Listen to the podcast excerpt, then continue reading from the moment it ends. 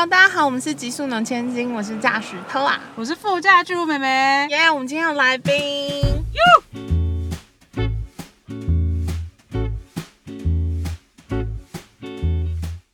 今天是我们的好朋友，是真的好朋友哦。那让他自我介绍嘛，因为好他毕竟是一个专业的。对对对对对 哎哎，你们这一集想要轻松，对不对？对就想要让我自己自一直自我介绍，对这样好。那你们先休息，我自己在车上就好。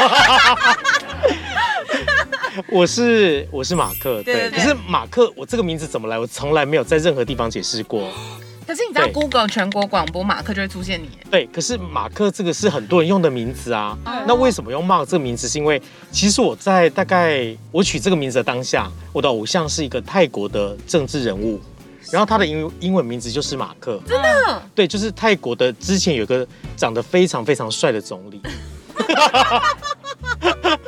他叫他叫他叫 Apisi Vijayachva，你知道泰国人名字都是这么对长，对对。可是他的英文名字叫 Mark，然后那时候我就是要想个艺名的时候，我就想说，诶那我那我学他的名字好了，所以你小时候不就不不是叫马克？不是，因为你知道老师，因为我名字的中文名字的最后一字是豪嘛，对。就是豪杰的豪，对，老师一定会帮你取 Howard 什么那一种的。哦，就就是是配合你的名字，或是对老英文老师很偷懒啊、就是觉得你你中文名字念起来像什么，OK，好好，那就是那种感觉，啊就不然取一个就是 J 开头是什么什么什么啊 W 开头之类的，就是很偷懒。那我的名字大概就是其实是我自己想的，就是你要出道的时候想的意思。对，就想到那时候就想说要取一个大家大家能记得，然后我觉得我就觉得这个字没有这个没有很好记，因为其实我发现有一些长辈都不会念这个字，因为所有的长辈，因为我参加社团嘛，嗯。他们都会叫我 Michael，就是从头到尾每一个都叫我 Michael。Michael Jackson 就是我我介对我介绍完说我是 Mark 之后，然后从那一刻开始，每一个人都会叫我 Michael。来一下。哎、m i c h a e l 好久不见了。很多长辈一直叫我 Michael，所以 Mark 这个字其实因为他们不会，其实他的正确发音他们发不出来，所以他们叫 Mark 没有就叫 Mark 就好了，还是我们就在这个节目让你正式改名好了，叫 Michael，叫 Michael 然后他们就开始会念对了，就是 Michael，对，大家都念 Michael 这样。好，然后我会认识马克，是因为我他是我跟阿龙的恩人，因为我们之前有参加符文社。啊，对我有参加符文社。然后那时候他是我们的前辈，他都要教教我们很多，你记得吗？其实那时候很尴尬，因为那时候我我也才参加大概一一年，年，然后可能比你们早一点点一点点对。对对，然后可是他就那时候来带我们，对，可是那时候跟你们一聊天就是一见如故，你记不记得？对对对对对，因为其实那时候在场有一些阿北之类的人，嗯然后我们就想说，你们可不可以可不可以先离开？我们想要聊别的，因为他们就会很认真的讨论呃社团应该怎么样。可是那时候我们好像都想要讨论自己的事情对，，我们就想要大聊感情的事情啊什么的没的，对，类似这样然后讨厌的人还有八卦，那阿北阿北没有办法招架这种事情，没。错没错。对，然后那时候就是因为福伦社的关系，所以很常需要跟马克他们一起做很多事情。然后我就觉得他真的是一个很好笑的人。对，但马克的主业其实是在广播公司。这我这我要解释一下，因为其实我觉得人生根本没有说在哪个工作对我来讲不斜杠。哦因为其实我我我从我第一个工作开始，我记得我第一个工作是在在一个画廊里面，对。就是办艺术品的展览，而且是国际展这样。然后那时候就是同时要做很多商品啊什么之类的，嗯。然后不是做展览而已。那我现在在广播电台上班嘛，可是其实第一我是一个主管对，那再来是公司做很多新媒体，嗯。所以包括 NFT 我们都已经做完了，就是在很多新的媒体上面，可能现在有什么样的载具，有什么样的新的平台，我们就要去做尝试。所以你不只是一个主持人，我花很少时间在做广播，我每天在节目那两个小时，我现在跟我新搭档杰林，我都跟他开玩笑说，哎、这两个小时跟你聊完，我回家都很好睡，因为那 里个发现。因为那是我呃在公司里面最就是工作的大概最放松的两个小时，对，我也我也是这样觉得，就是录 podcast 就这个两个小时，因为你就是得要在这个状态，你没办法做其他。然后你聊完，真的会觉得心里面有一种就是安定感，感对对对对，更开心的感觉这样。哦，而且像你看我们约，然后我常会改改约时间，改什么，因为我还有负责就是一些政府的标案。其实我刚开始在在电台里面，我是做我是当记者，所以你看记者其实是更不可思议的工作，因为记者就是要去拿麦克风，然后哪里有一些不可思议发生的状况，你就要真的去。对，那我印象比较深刻的一个采访经验是，其实有各式各样啦，比方说有政治人物吵架的啊什么的，然后现场有人抗议的，就是本来总统在上面讲话讲的好好的，就有一个人去抗议，然后那时候我们还在那边闲聊，然后就有一个，我记得那一次是马总统，然后就在台来台中，嗯然后然后刚开始很精彩，所以大家想要问他跟另外一个政治人物之间的斗争，对，然后他一定不会回答嘛，那我们就就大家就是，哎，你问啊，你问啊，你他一路过，大家在问说，马总统，你跟那个谁谁谁怎么样？然后快点低头，然后他已经不会回答，可是我们就是要看他的反应是默认还是笑而不答还是怎么样。对，因为这个中文就是很复杂，就是默认跟笑而不答好像不太一样。对，对，那大家会讨论好说，哎，我们答案要一样，否则我会被我的特派说，哎，为什么人家这样写你没有？对对对，所以其实我们会讨论好嗯，我们那一圈大家会讲好说好，那就是笑而不答。哦。哎，你也写笑而不答，那我们就你们记者就所以对会约好。对，所以我刚开始是做类似这样的工作，我以然后为你们记者间的感情是那种斗，没有记者在外面才是朋友，你在公司里面其实不会有认识的同事或是跟你比较好的，不会。在外靠朋友。因为如果我今天没跑到，对不对？我要被骂了，我就跟跟你说，哎，你你可以把刚才录到的东西给我一些些嘛？嗯对，就说好啊，就是互相急救一下这样。因为你同事他不会有啊，嗯因为公司只派你出去，你一定要跟你的呃敌台或是友台的人要这样。那其实大家这两个电视台如果他多吵架，对不对？可是大家在外面一定都是好朋友，因为只有我们互相才能帮帮得了彼此，才能走得下去。对。那像以前刚去跑，一定都是我在写啊，然后写写那些姐姐都在聊说，哎，我昨天去那个什么百货公司买什么东西，他们在那边看。那我写完之后，他们就会说，哎，马克你写完了没？啊，你给我们好了，就把文稿给我们。你怎么那么快？那你可以给我们吗？对，我就变成一个公稿的人这样。对，因为那时候就是也不想跟他们聊百货公司的事情。对，所以我在广播电台第一个工作其实当记者，嗯，所以那时候有一些很奇怪的场面。那我比较记得是像是那时候什么，呃，大陆开放什么自由行，有一些就是大陆民众就来台湾观光，嗯那时候他们可以自由行，在台湾自由行刚开。的时候还蛮精彩。然后我就记得那一天就是台湾呃台中金泉刚好像是第他们踏上这个土地是金第钱豹吗？不是啊金泉岗啊，清泉岗，他们踏上台湾的土地是第一批人，因为、嗯因为他在不知道哪里同同步飞过来这样，然后台中比较近，所以台中先到。然后我们那时候就想说，哎，那一定要问第一个踏上台湾，问一定记者就是问笨问题，就是问大家说记者有没有读书的那种问题，就是问他说你现在感觉是什么？那否则来，否则你们要问什么？没办法哎，就是问他说，那你踏上台湾土地，问一你些你其实不在乎的问题。说你想要去逢甲夜市吗？不可能啊，你他也不知道是哪里啊。所以大家就已经准备，在那堵在那个有没有？他有个楼梯，然后他要走下来，然后结果后来就看到门打开，然后第一个人走出来，看到外面这么多媒体，他就后退了。你有看过寄居蟹吗？他就后退，然后我们大家想说，现在到底是怎样？然后他说啊，好，我们先不要在编。然后后来下来，你知道大陆那些民众下来之前给我鸟兽散，就是记者跟那个民众在那个跑那个什么机场机场停机坪外面上演了一个，就是哎、我我抓他，我抓他，然后你抓，然后就说你现在什么感觉什么的。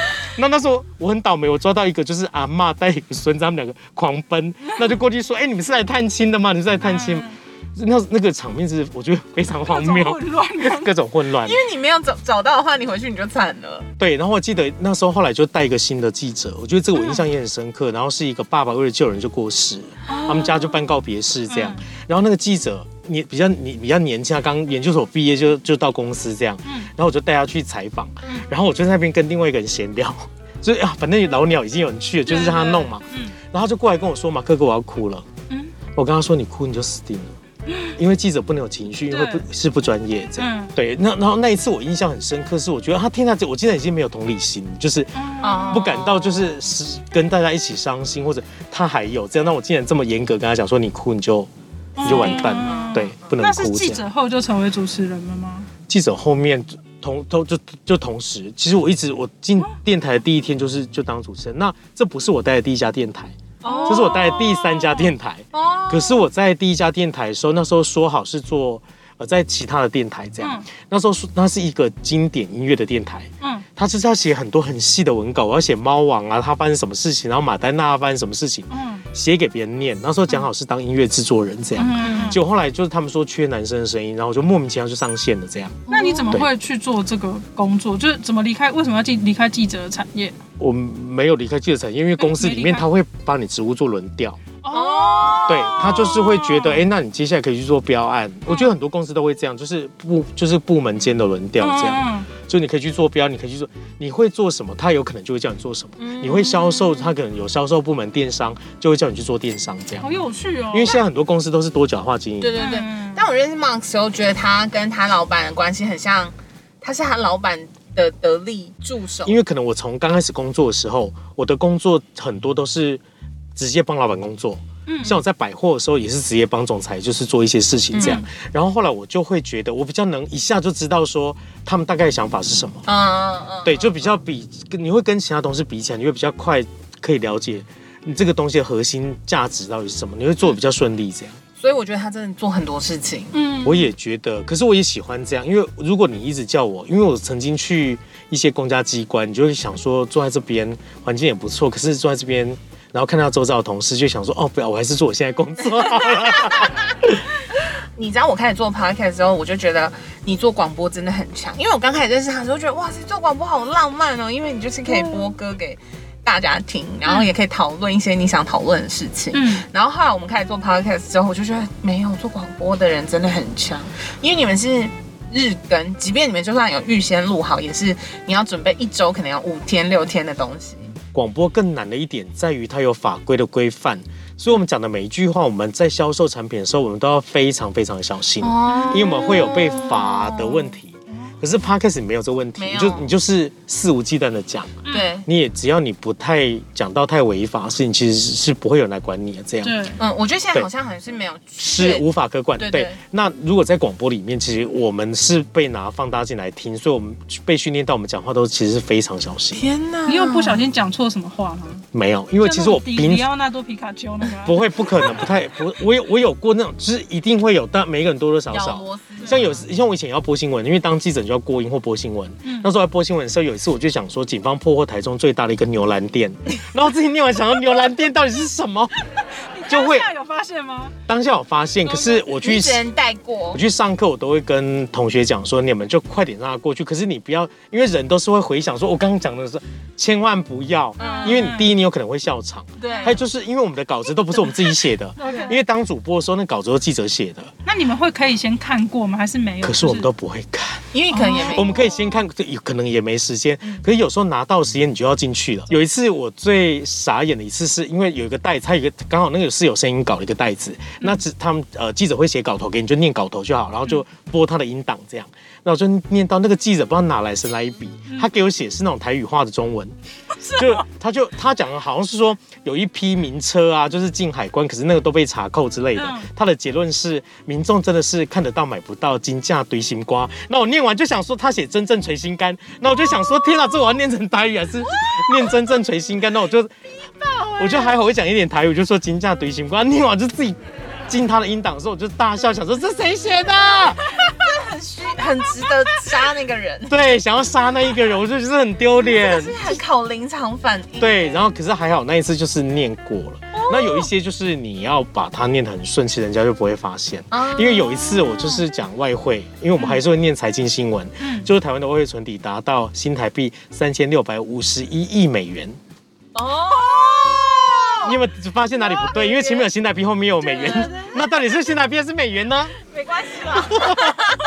对，可是我念过去，其实你念得很顺，人家不会发现，对有可能人家没有在听。你要自己处变不惊，对你不要自己吓到，有吓到的时候，大家就你发现，哎，对你不能自己啊，因为一点点声音很活着的明显。技巧也不是只有在那个广播里面，对对。对你生活也是要因为广播很多都 live，它没有办法剪。对我觉得 live 很强哎，嗯嗯，因为我我们就是会有很多就是尴尬的时候啊。空啊，洞会被剪掉，然后不会，所以今天你们就不要剪，今天你就这样播就好，真的，今天不用剪，好，因为我喜我我很我们被训练到，我们很会帮人家补空白，对你很厉害哎，因为我们很怕空秒，因为我们广播只要空秒就会发警报，所以我们就？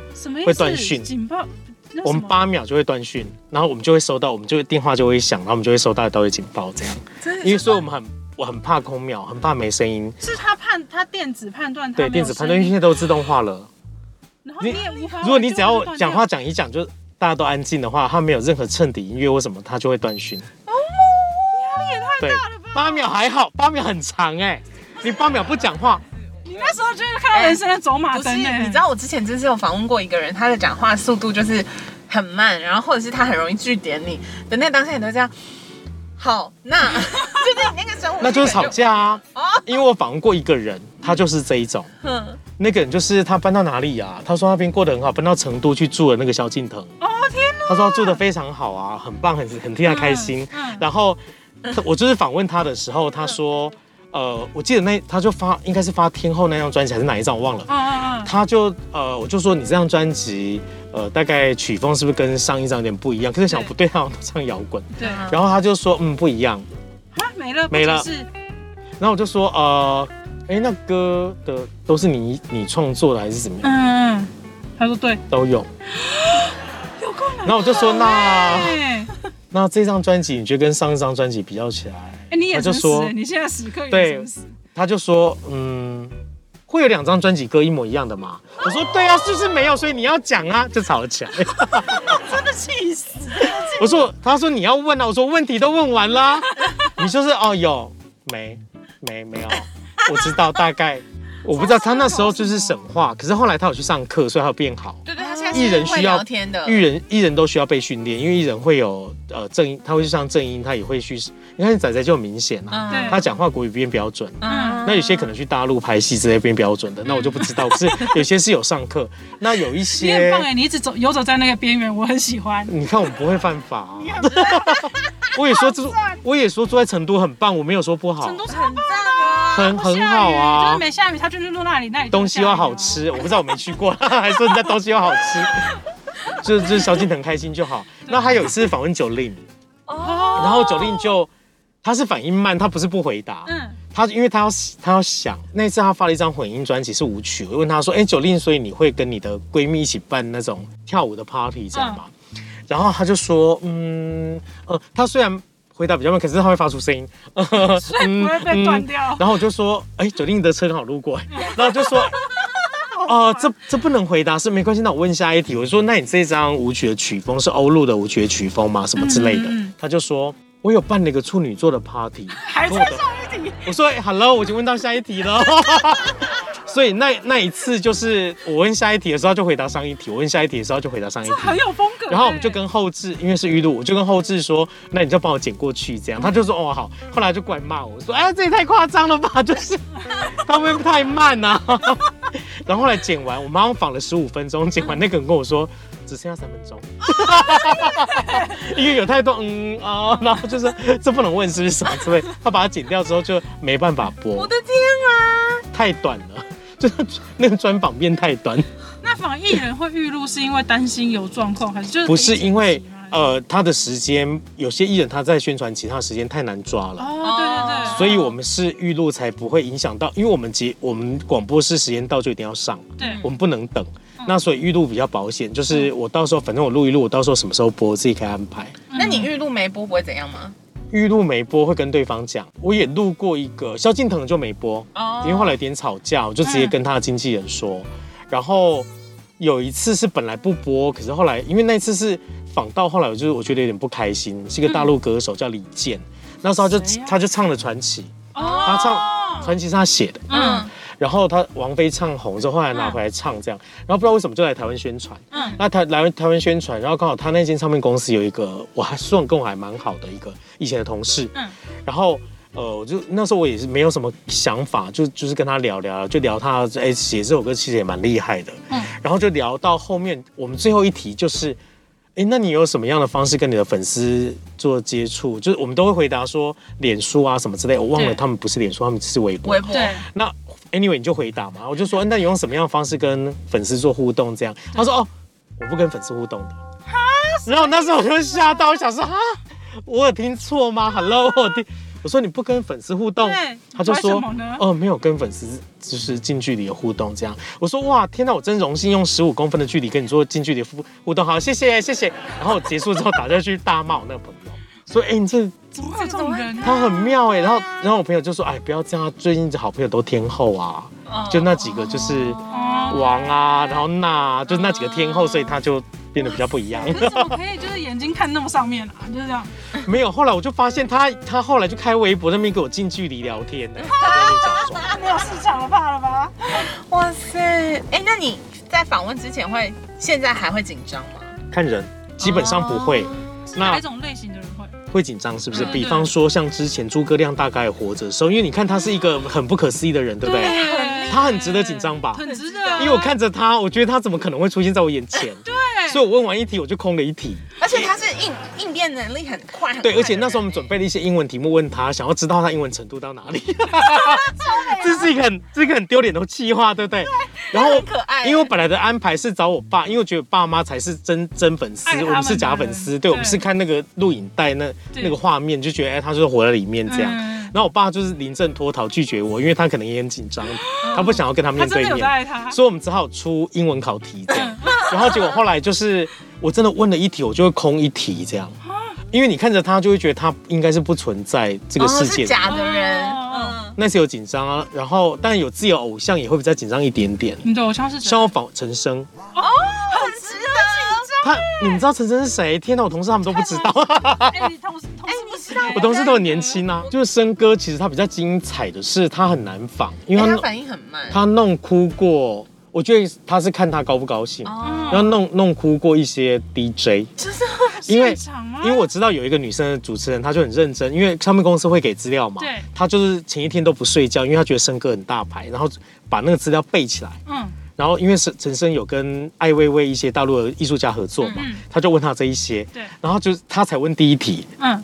说生哥你是有跟艾薇薇合作，嗯，那个在音乐创作上面这样，嗯。然后陈升就说没有啊，谁跟你讲的？其实有，他就跟他说没有啊，谁跟你讲？然后那女生就吓到，她说啊，可是这这个资料上面有写，她说资料是谁给你的？你知道陈升就是会演这种戏的人，可是他可能是一个所以陈升不能还是他高兴啊怎样？所以陈升不能这样访。所以我知我访问过几次陈升，我记得我印象比较深刻是有一次，然后生哥进来，我们就直接说，我那时候不知道为什么突发奇想，那那一次刚好有人跟我们断交，那我觉得生哥会喜欢这个话题，我就直接问他说，生哥你有去过几个邦交国吗？嗯他说啊，我们我们现在有几个邦交国，你念一下这样，嗯那我就只能是找维基。嗯哎、他很厉害，很多地方要去过。哎，他还说上面有住一个什么什么什么陈老板、张老板，他很熟，什么之类的。在什么一些什么什么共和国的之类的嗯，然后他其实有些地方他都去过，因为他好像也去过很多地方，因为他之前有时候做音乐会一边旅行嘛，嗯所以就是你要找他喜欢的话题。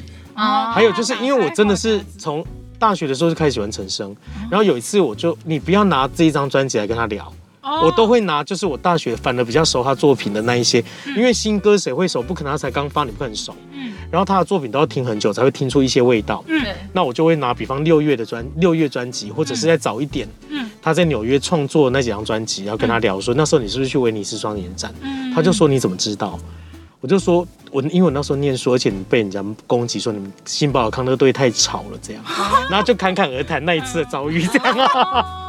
对，就是我觉得每一个人就是跟我们现在聊天一样，你要有一些共鸣，嗯嗯你可能要知道说他想要聊什么。嗯先跟他交朋友。嗯对，我觉得是哎，因为以前的主持人比较直接，会觉得我想要问你什么就回答什么，这种哦。其实不太会奏效。哦，因为现在歌手网红又多，对不对？又遇到比较有个性的人的时候，你其实没办法按照大纲或。是比较怪的，因为生哥是属于比较怪。可是我记我印象比较深刻是我们在呃，因为我们中我们两段节目中间会有空档，然后中间空档的时候，陈升就是聊，我就跟我聊一些我觉得很不可思议的事情，这样。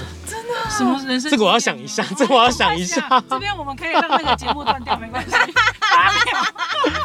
那时候我很讶异，说就是他是一个很容易把人家事情讲出来的人，不过我觉得他不是他是可爱的开玩笑。不是啊，不是不是小本哦本可能就是一些他的人生体验。对，可是他蛮大拉拉的都会说，对，因为你去听他的专场，小小型的，嗯。他真的是会连那种就是。对对对，他你知道我的意思，发生很小的事情，比如说他今天可能跟隔壁阿妈买茶叶蛋抢到同一颗，这种很巨小的事情，或者是他的邻居可能今天早上吵架了，吵什么，就是跟你完全无关。而且他其实有时候呃跟艺人的互动，他有时候他们的反应会超乎我们想象。嗯我的意思说，那一次在跟陈晨访访谈到后面，我就说你有一阵是不是练三铁？嗯然后那时候练的超壮的这样，他说没有，现在比较壮，你要摸吗？然后那时候就有点吓一跳，想说他真的是非常不按牌理出牌的一个歌手你自己，说的，那我摸喽。但摸啊。可是他有在那边给我假装用手用力，我有发现他手用力 就是创造肌肉这样。哇，哎、那访问其实真的很好玩哎、访问其实不好玩，哦因为因为访问它分成就是因为觉得好玩，是因为你把它做到，你觉得好玩。可是有一些像访问一些很大牌的，比方说日本的下川里美嘛，哦。那一类都是日本的歌手，因为我听不懂日文，对啊，你要怎么访？对，可是他们就会写好给我们，不管我们用中文讲什么，他有翻译嘛。对，可是他翻译其实我觉得也是多的，因为其实他们就是会回答他们上面的问的答案。Q&A，对他们的回答都是一模一样的，照念，不管你问什么，他就回答那个。哦。其实大牌歌手最难仿，是因为就是他会有很多这一种呃莫名其妙的那种 Q&A 或是经纪人出现制止的场面，这样。Lady Gaga 也是啊，Lady Gaga 就是他会写好，然后你就问他听得懂的问题，可是重点是他就会回答他自己想回答的，他们不会回答你问的问题，这样。所以公司他们公司会写给你说，你这一条问什么，下一条问什么这样。呃，我记得以前在访问滚滚石歌手，因为滚石歌手其实他会经纪人会进来会跟你讲好说不能问什么，不要问单飞，因为刚好有一阵子就大家都单飞，不要问单飞。然后不要问，他们会先讲好，不要不要问感情的事情，这样。OK，那我们就会开玩笑说啊，我们等一下就问这个，因为其实那时候听众最想听的就是这个。啊，那你就一直问这些问不到痛处的这种，嗯啊，有时候公司有业配，其实业务会跟我们讲这业配，那我们就不会去踩这种线。哦那有时候如果他们没付钱，就多多少少讲一点，就大不了下次不要来。对对对对对对，哎，你知道 Mark 是有他的广播节目是有拿到金金曲奖吗？呃，我们公司的节目就是因为我是主管，我是代表上去领奖这样。对，这也是一很段。帅耶，没有，其实我跟你说，得奖的经验非常的奇怪，嗯因为呃，我是代表公司领奖，因为我们公司是有一个节目，就是跟文化部合作，然后我们就报名参赛，然后入围之后，我们就觉得已经很不可思议了，因为几百件。呃，参赛作品里面，然后选五个入围，然后最后还得奖，得到金钟奖。嗯，那其实从小就看金钟奖、金曲奖、金马奖你都会觉得怎么可能会有一天会上台这样？嗯那那一次就觉得，哎、好像有点接近。那我跟你说，那个感觉非常的真实。他因为大家都说啊，得奖很不真实，像做梦一样。得奖不会像做梦一样，因为你很忙。他那个流程是这样，就是其实我他前面其实去之前，我大概就是因为我代表公司嘛，所以我大概知道公就是那个节目内容大概方向是什么。嗯然后他他会放入围影片，入围的有一二三四五。对他放入围的音档的时候，我一听就觉得说一定会得奖。为什么？因为其他的听起来就是不会得奖，然后觉得天哪太强了。那时候不知道为什么心里面就冒出一个这样的想法，然后主持人打开信封，然后我就看着那个信封想说，我觉得上面是我们的名字，这样你有觉得那时。候时间特别慢吗？没有，那那个很真实，就是你很紧张，然后大家嗯你旁边都是一起入围的那。大家他们也很熟这样，因为我跟我同事是因为是他是主持人，就林飞，他我们两个是抓着手没错。嗯那我觉得是他抓我，没抓他，是他抓我，他很紧张。嗯那旁边就是一起参赛，还有一些其实蛮有名的一些作家、广播人。嗯，然后他公布的时候，他说：“哦，那个名字是英文的。”然后就想说：“天哪，该不会是我们的名字是英文的？”欸嗯，我那时候还觉得说：“哦，那应该就我已经准备要站起来了。”可是那时候因为防疫期间，他有一些规定，就是他会先跟你讲好，就你走上台可以把口罩脱掉，他后后台再给你个新的。其实他有很多，他会跟你讲很多前后你在电视机也看不到的。对，好，那我就上去领奖，那我还好我写台词，嗯因为其实上去你一定会有很多你会想不起来的事情。就因为就是。然后我那时候当场只是想说，快点把这个东西拿回去，看有没有奖金什么之类的。因为那时候想不起来奖金有多少钱，就是他其实有奖金的。然后就那时候很想问我同事说奖金到底多少钱，这样那时候就很现实的考量嗯。然后你拿到讲座之后，到后面他会把你收走？因为他那个是没有刻名字、没有刻字的哦他是空的。对对，他收走之后，其实那边人都很有礼貌，他会跟你说：“哎，恭喜你哦。”然后接下来就是媒体中心联访，嗯所以你会去被带到一个地方，嗯，然后他就是会有很多记者，然后到就会有一个主持人在里面问问题，这样。对，好酷哦。然后再就是我们看到就是我们看到文字档，但我们不会看到画面。不会，对。对对，他会有一个媒体中心，它是有一个动线，所以你在后台会叫你等一下，因为前面可能在访，然后他会带你过去，就是你一个人会在那边受访。访完之后，他就把你带到门口，说你现在不能进去，典礼到一半，嗯。他到中间广告的时候你才能进去，这样。对，哇塞，好然后那个感觉非常非常真实，嗯嗯嗯，对，你会想说哦，可以让我快点回家吗？那种感觉，这样，那个真的很耗体力，你知道那种感觉就是那种各种情绪你会突然涌上来，这样。嗯，就是开心也好，担心也好，然后各式各样，说嗯呃大家会怎么看待这件事情，然后我刚刚讲的好吗？然后什么之类的。嗯。对我来讲，做广播，它完成了很多我觉得不可思议的的事情，对，比方说见到偶像啊，或是你小时候，我讲一个好了，就是小时候你可能会追随的一个前辈这样，然后有一天你要面试他的那种感觉，对。我有遇过一个这样的状况，就是有一种你好像我不能讲谁，可是我就是面试了一个人，然后我那时候就心里面一直觉得说，天哪，我小时候是看你的节目这样，对，哇塞，对我是看他的节目。你有透露这件事吗？还是当下你也是装镇定，就跟新台币美金？呃，我其实我是蛮镇定的人，就是他跟我谈工作的内容，嗯。他说，比方说我们的歌曲资料库什么之类，我就很正常，就是跟大家去看，然后当然有客气一点，然后跟他聊一下天这样。对哎，他是那种紧张你看不出来的人。对对对对对对，对现在就是看得出来他很处变不惊哎，各对种处变不对，惊。而且他是那种因为我觉得紧张对事情没有帮助。对可这是我后来你学会的大风大浪才才可以这样吧？真的大风大浪都不是因为工作啊，嗯，就是因为感情的事情还是。我刚刚讲他是吗？福人社不会，福人社福人社不是福人社就是夸，夸张而已。对他就是会还很多是是要约一集要聊感情是不是？也 也也不用，我可以现在就讲啊。不是，我觉得，我觉得我们会比较有情绪，因为我们我觉得我们都是性情中人家文青，我会比较有情绪的事情都是感情的事情。哦，对了，感情、亲情或是一些朋友之间的那种，就是你遇到一些绿茶婊的事情，这样嗯会让你比较激动。对，可是其可是这些事情都过了以后，你就会觉得好像工作上还好，嗯然后你说社团事情什么什么其他都还好，这样你反而更能冷静看待很多事情，这样。哦就有一种抽离的感觉吧。对我的人生哲学就是冷静，这样。哦对，其实我遇到就是家他人生病啊什么的，双鱼座，哎，真假？然后他竟然这么冷静，因为我上升在摩羯，我上升在哪？你上升在射手，哦，哦可是我月亮摩羯啊，你月亮是什么？我月亮好像是摩羯，我很多摩羯，真假？所以你工作很盯紧。他超级盯紧，我我还蛮我还蛮要求，我会要求自己，然后我以前也会要求别人，现在不会要求别人。嗯对，我觉得工作对我来讲，它不是它不会是对每个人都不会是生活的全部啦。对啊，对啊对对对，所以我觉得工作部分倒是还好。那你你现在的工作让你有什么觉得过不去的地方吗？就是比如说很比较沮丧，容易让你觉得沮丧，或者让你觉得失望。我觉得通常我会让自己不沮丧，是因为是我怕身边的人会比我更沮丧。因为其实如果你是一个主管的话，你会比他们有多一点资源跟权力对，去做一些事情。那如果连你都沮丧，其他人他怎么继续工作？所以说，其实我现在不会给自己沮丧的一个机会。所以其实我是讲起来很奇怪的真相，可是我现在是真的不太会觉得工作需要沮丧这样。嗯，对，就是这个还是可以自己决定。可是当然会很多人跟你讲说，哦我就是小康，我没办法，我就是被在职场被欺压、被霸凌什么之类的。我们都一律建议换工作。啊，那个本身那职场不适合你。其实我我也换了很多工作，我做过百货，然后我做过那个艺术品展览，对，然后拍卖，嗯然后我做过呃公共艺术，然后后来我还做过加盟，我还开过开过餐厅。那其实我最辛苦的是开餐厅，开餐厅就不是一般人做能做起来工作。因为是老板的身份。当老板，而且我负责外场，而且我不会煮东西。那你的厨师如果耍脾气，你就是真的没办法。嗯，然后遇到股东要拆伙，所以他才真的是大考，因为他们都不会理你。天哪。对嗯所以我觉得开餐厅它已经是另外一个层次的工作，嗯嗯，它是创业里面我觉得最可怕的一个最辛挑战。苦的，那是很长的经历吗？一年多快两年，然后两年生不如死，包含员工发不出薪水，然后你股东都不会理你。然后后来那时候我就是真的很老实了，就拿信用卡去借钱，然后发薪水给员工。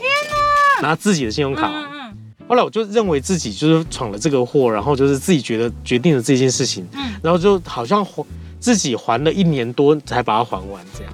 然后我没有跟任何人讲过这件事情，因为我给自己一个教训，我是那种会给自己教训的人。嗯嗯，对，哇塞，这是一个很很大的创伤哎，就是嗯很大的经验。对，而且你那时候想，我那时候打电话去给我的股东什么，他们都会跟你说，哦，应该不会吧？我就说，哎、发不出薪水。他们说，哦，不会啊，你这个努这这礼拜再努力一下。嗯，没有，不是这个礼拜，明天就要发薪水，他们就会把电话挂掉。然后他们说他人在台北什么之类，就是你完全就是他们不会跟你，不会想要帮你。那你在现场，我是我是有下面带十几个员工，对，那你只要明天不发薪水，他们一定就是不来了了，或者是跟你闹翻。对，那我在现场，那他们股东根本就在远在天边，他们根本，也不会想要管我这样。哇那个压力超级大，超级。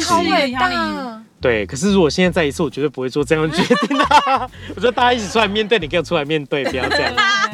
那时候就觉得算好懒得跟你们讲，所以我觉得人生的每一件事情对你来，对每一个人来讲，对你们来讲，我对我来讲都是有意义的，他会给你一些教训，这样。嗯我觉得人生充满教训啊，遇到再夸张的人事物都是一样。我觉得是，而且他刚刚有说到，就是如果你在这个职场不快乐，真的就是要离开，不要觉得不要硬撑。对，因为你看我换过这么多种工作，到最后你一定会找到一个职场是很适合你的。对，像我觉得我现在公司就是跟我非常对盘啊，嗯，就可能合八字什么就合到了这样，你就会觉得说，哎，真的这边上班，然后会会很愉快，然后其实你再再辛苦，你都会觉得好像可以再做点什么。对，然后而且是会找到很适合的团队啊，或者是对，然后你的升迁或是其他同事对你的态度其实都是很好的，对对对，都很都很。正向的对我觉得好像大家不要硬撑，就是真的不要硬撑，对感情也是一样，就是分手。对，感情真的是唯一建议分手。对，可是我是那种分不了手那一种，所以之前也是感情上会遇到很多麻烦。双鱼座的麻烦。双鱼座麻烦就是除了分不了手，分手之后还会想要再吃回头草这样。啊，你会吃回头草？我会我会你不会封封锁他？不会，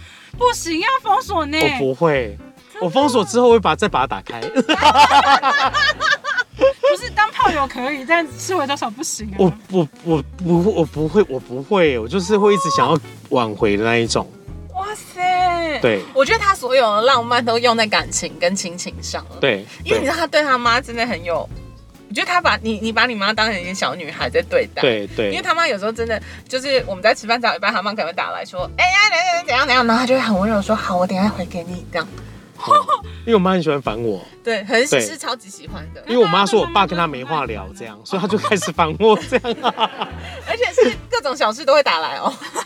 对，然后你就会看 Mark 忽然变成一个就是温柔的人。可是其实坦白讲，我也蛮后来也蛮常对她蛮凶的啦。可是后来我只是觉得好像我们小时候妈妈也哎、对我妈对我蛮凶的、欸，可是我们就觉得好像也没必要。他们现在有些东西他们就真的不会用。嗯，嗯，因为我妈问我事情都是一些我很我最害怕就是手机的问题，最烦欸。对这种最烦。嗯我都说为什么不去上课？对，为什么你不去问中华电视？为什么不去问苹果店里面的人？然后他又跟你说他去那里，他也听不懂哦，气死！对对对对对对，那那你这样斜杠这么多事情，就会遇到很多很特别的人事物。你有什么想要给最近很爱斜杠的大家一点建议吗？会斜杠就是因为你想多赚点钱嘛。对就像呃很多主管喜欢问一句话说，你为什么会想要来我们公司？赚钱啊！就是我想要领钱而已，我没有想，我没有觉得你们公司很好，可是我想要找一份工作，糊养家糊口，付房贷、付车贷之类的。大家真的的答案是这样吗？对，嗯所以我会觉得说斜杠对很多人来讲，谁想要斜杠，对不对？对那但是你会想要多创造一点，像我的想法是，呃，在还可以的时候，你做一做，老了以后你可能没办法做那么多事情，嗯。那你可能累积一些财富也好，你累积一些人脉也好，各方面，嗯。你就会让以以后至少有一些事情可以想。想到说啊，那时候访问谁啊，发生什么有趣的事情？嗯，对，因为我们不知道明天会有什么新的媒体，或是新的载具，或是新的有趣的事情，这样。可是你可以自己斜杠，可以让自己一直在一个浪潮上面，哦，就是你不会，你不会太看不到，就是现在在流行什么。嗯。就像你们做 podcast，你们在斜杠嘛，嗯。嗯。那你就会接触了这个东西，你就会接触一些人，像我，是其他的受访来宾，或者其他各行各业的人这样。哦，好酷，你就会让自己在浪头上面，否则你就会像很多工作，其实我很怕有些人的工作，如果他自己也觉得，哎、他也没有想法，嗯。比方说他在水泥公司里面上班，嗯嗯然后他可能他接触到的同事大概就是那一些，聊的话题就是那一些。嗯，可是我有认识在水泥公司上班的斜杠，然后就提了铂金包去上班男生哦，然哦，后就想说你提给谁看？他说我提给自己看啊，为什么不行？哦也是 对，然后他就会去参加一些社交活动啊嗯什么的，然后达到他想要过的人生这样。嗯对，那你会因为过多斜杠，然后让那个生活跟工作失衡吗？不会，因为我会把工作跟，因为这一点就是像老外一样，就是把工作跟生活分开。哦，就是我私底下我也不太让，呃除了和老板啊，我不太，我同事也不太会跟我讲工作事情，我也不太会跟他们聊工作事情，除非很必要。下班之后我就会把自己 off 掉上班大部分事情，这样。哦，对，我是觉得是可以，可是有些人他可能就是自己哦一边抱怨说哦我就是这样，我都分不分不开什么事，可是他自己又是投入那个情境里面。嗯对，可是我觉得心很重要，就是它不是你身体在公司，你心不在公司，其实你身体在公司也没有用，这样。对对，真的，所以像我下班之后，我就是把它抽离，这样，就是因为我喜欢独处，所以我就会跟自己相处，这样。哎、我觉得他做的很好的一件事情是，因为我刚去花莲度假回来，嗯。然后我去花莲度假的时候，我真的有一种哦，我终于身上没有标签了，我不是谁，嗯。就是我也不是谁的小孩，我也不是我不是一个女儿，然后我也不是一个工作者，嗯就是我没有任何标签了。那时候我就是只是一个人类，嗯。但他在平常的日常之中，他就有在做这件事、欸嗯。嗯就是他下班的时候就把那个充满标签的衣服先脱掉，嗯。但他上班的时候他又可以做得很好，对。哦就是有一个很好的充电的能量，然后他才能再回来面对他的工作这样。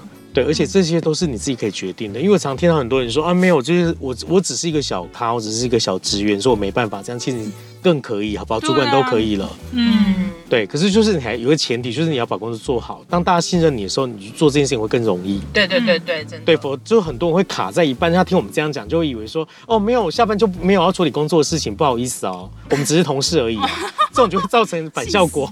对，对，会不会做人，那是会不会做人的问题。题。那你刚刚说你你是喜欢独处的人啊？这这件事是你本来就发现，还是后来发现？我是后来发现对啊，因为，你感觉是跟我一样，就是人人来疯的类型。我是人来疯，可是我一个人的时候，其实通常我是希望绝对的安静的那一种，嗯我也不会在家里听歌，我绝对不会在家里听音乐，而且反正我是戴耳塞的。对，就是我要一种我这种纯粹的安静，觉，纯粹的安静这样。其实我喜欢这样的音场。其实像我们在录音室里面，其实它是完全隔绝噪音的那一种嗯空间这样。那以前有时候自己进去，像同事进去可能会贴切音乐什么，就我进去是进去里面安静一下这样。嗯你很酷。那我觉得，我觉得独处的情况还是我刚才讲，就是心态，因为如你也可以就是一个人在家里面，然后你就是很慌张，就是开始传讯息给人家，一直接电话，那其实就不是独处。嗯那独处的状态状态应该是你告诉你自己说，好，我等下可能会回个讯息，没关系，可是我现在就是要跟自己好好的对话这样。嗯然后就会想一些就是大概发生比较好一点的事情，这样。我不太会去回想说，哦，今天好像做讲错了一句话，做错一件事情，因为对事情不会有帮助，而且别人可能不会在意，可是你自己会很在意，会浪费自己的时间。嗯独处的重要性在这里，就是你不要再去想那些啊，今天犯了什么错啊，嗯今天哪里做得不太好，这因为。我觉得应该蛮多人，就是现在，因为现在社交的东西太多了，你就是很难去意识到自己其实需要独处，跟呃独处会让你充电这种。嗯对啊，嗯就你刚刚一讲，说天哪，你居然就是对创很自然的说这件事情，对，很创造一厉个创造一个时空给自己啦。每一个人都可以，你停红灯，你也可以独处啊，因为像红灯秒数特别长。有够久，你那时候你在骑车，那你就 你就是跟自己独处，想说这时候我先不想什么，因为通常你在骑车上班路上，你会想说，哦，我今天还有一大堆事情，天哪，然后叭叭叭开始想，嗯你去了是不是要面对这个？那何苦在就是上班路上又开始在想这些事情？嗯嗯对，就是我觉得很多时候可以创造一些独处的机会，这样。嗨，大家听到这个结尾就知道，我们不小心又跟马克大聊特聊，又要剪成两集了。下一集也很精彩，我会聊到他如何成为主管，然后还有他去印度旅行的故事。听完之后，我真的也超想去印度的欧盟。好，那这一集也希望你们会喜欢，然后跟我一起期待下一集吧，耶、